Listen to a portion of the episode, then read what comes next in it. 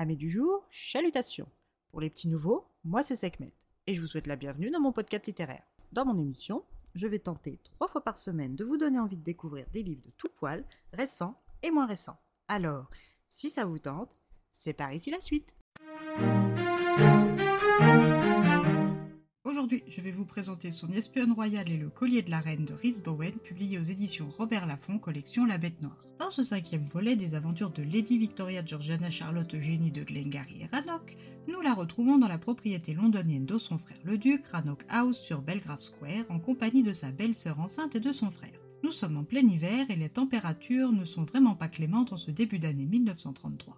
Afin d'éviter l'insupportable figue, Georgie fait du bénévolat à la soupe populaire de la gare, où elle espère aussi croiser le charmant monsieur Darcy O'Mara. Mais depuis leur dernière entrevue, plus rien. Et ce n'est pas le flot de voyageurs en partance pour la très convoitée Côte d'Azur qui va améliorer son moral. C'est donc distraite par ses rêveries qu'elle s'attelle à sa tâche quand soudain une voix familière parvient à ses oreilles. Elle la reconnaîtrait entre mille, Belinda Warburton Stock. Son amie, comme à son habitude, est d'une beauté et d'une élégance à toute épreuve, ce qui ne manque pas d'attiser un peu sa jalousie. Mais la joie l'emporte toujours et elle se précipite à sa rencontre. Affublée d'un tablier souillé de soupe et ses cheveux décoiffés, Georgiana est loin de l'image de la parfaite lady anglaise. Belinda est en partance pour la côte d'Azur et espère trouver sur place un charmant hôte mais sain et amant. Georgie l'envie mais ne peut se permettre de la rejoindre. C'est donc encore plus démoralisée qu'elle rentre à Rannoch House. À son retour, sa belle-sœur Fig et son frère Binky se disputent car Fig veut elle aussi aller en France et quitter la rue hivernale londonienne. Après s'être lavée et changée, aidée si on peut appeler les services de Queenie de l'aide, elle descend pour partager le thé avec sa famille. Arrivée à la porte du petit salon, elle surprend une conversation entre son frère et sa belle-sœur. Fig a reçu une invitation de la part de son frère à venir séjourner avec sa femme et lui dans la maison qu'il vient de louer sur la côte d'Azur. Si Binky a cédé en raison de la grossesse de Fig, il refuse de laisser sa sœur sans toit. Fig, par souci de pingrerie, veut fermer Rannoch House, renvoyer Georgie en Écosse avec le personnel afin qu'elle serve de préceptrice à son neveu Hector Amish Robert George, vicomte de Gary, plus connu sous le diminutif de Podge. Binky veut amener son fils et ne se résout que partiellement vaincu concernant le sort de sa sœur. Georgie en a assez entendu, elle entre, comme si de rien n'était. Elle accepte sans sourcil leur départ, mais refuse de rentrer en Écosse, plutôt logée sous les ponts ou chez son grand-père Cockney. Ayant peur des rumeurs, Fig accepte à contre-coeur que Binky lui trouve une solution et que la maison ne soit fermée qu'après le départ de Georgie et non le sien. Le lendemain, Georgie doit se rendre au palais de Buckingham voir son aïeul la reine. Quand la reine apprend les difficultés financières de Georgie, elle entreprend de lui payer le voyage jusqu'en France en échange d'un petit service.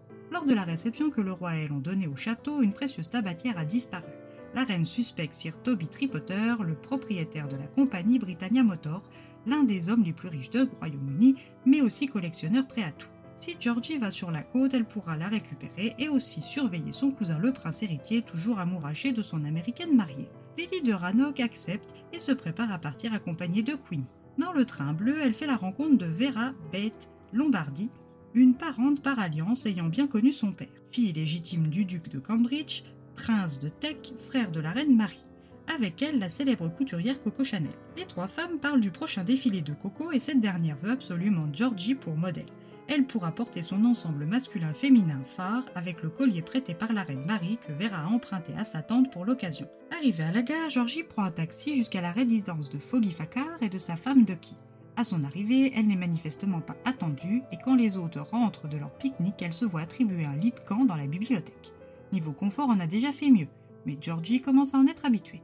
Le lendemain, elle retrouve Vera et Coco qui la convient à la maison qu'elles occupent. Dans cette maison, elle y retrouve sa mère, propriétaire des lieux, cadeau d'un amant aujourd'hui décédé. Coco lui montre donc la tenue et travaille avec elle son défilé d'arrache-pied. Sa mère, soucieuse de son confort, lui ouvre son toit, ce que Georgie apprécie. Le soir du défilé, après avoir revêtu le tailleur de Coco, attaché le collier revenu du coffre escorté par les gendarmes Vera, elle défile jusqu'à la chute et la disparition du collier de la reine. Georgie se sait maladroite, mais là, ses chaussures ont été sabotées. Donc quelqu'un savait qu'elle porterait le collier et voulait le voler au nez et à la barbe des convives. Mais qui? Qui aurait cette audace? Une nouvelle tâche s'ajoute à la liste de ses missions françaises.